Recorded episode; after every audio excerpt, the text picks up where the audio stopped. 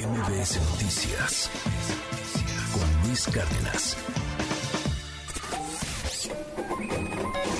Economía y finanzas con Pedro Tello Villagrán. Dice algo que comentó la secretaria de, perdón, la presidenta del INEGI, Graciela Márquez.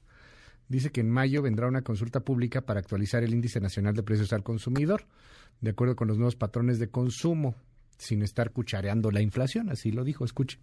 Y tiene como fundamentación dos razones importantes. Una, una evaluación que nos hizo el Fondo Monetario Internacional, que nos recomienda actualizar la canasta. Ustedes saben, un índice nacional de precios al consumidor tiene una canasta. La canasta con la que trabajamos el índice es 2014. Yo no sé si ustedes usan el mismo Internet hoy que en 2014. También está claro que después de la pandemia cambiaron los patrones de consumo. Entonces necesitamos una nueva canasta hasta unas nuevas ponderaciones. No por ninguna razón, no vamos a, cucharear la, la inflación, es actualizar la canasta.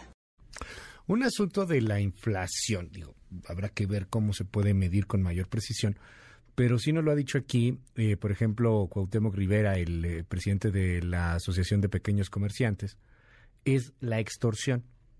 En este país extorsionan y cobran derecho de piso y si quieres llevar tu producto del punto A al punto B en carretera, muchas veces hay que pagar y pagar una buena lana de derecho de piso.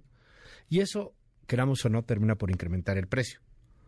Pedro Tello, cuéntanos, ¿la extorsión a pequeños y medianos negocios es en estos momentos el número uno, el mayor nivel que ha tenido en los últimos 10 años? Pedro, te mando un abrazo, buen día.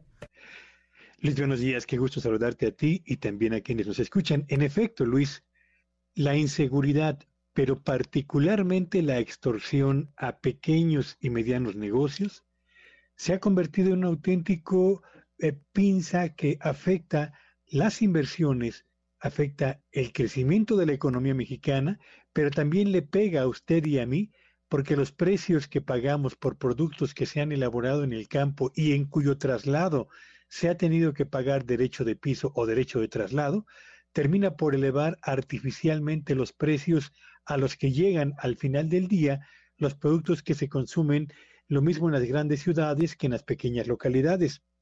Datos dados a conocer recientemente indican que en el mes de marzo de este 2023 se alcanzó el mayor número de denuncias por extorsión desde que se tiene registro de este indicador.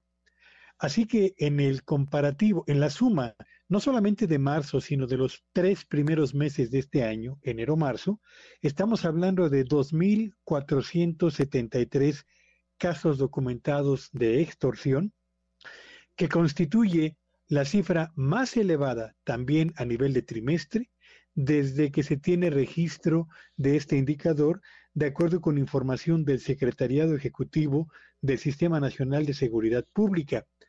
¿Por qué es importante este tema, Luis Auditorio? Bueno, lo es porque al revisar justamente los datos que dan cuenta de este delito, estamos hablando de que no se trata de un delito que se concentra en unas cuantas entidades, no, está literalmente esparcida en la mayor parte del territorio nacional de tal suerte que 22 de los 32 estados de la República concentran el 82% del total de las denuncias hasta este momento reportadas.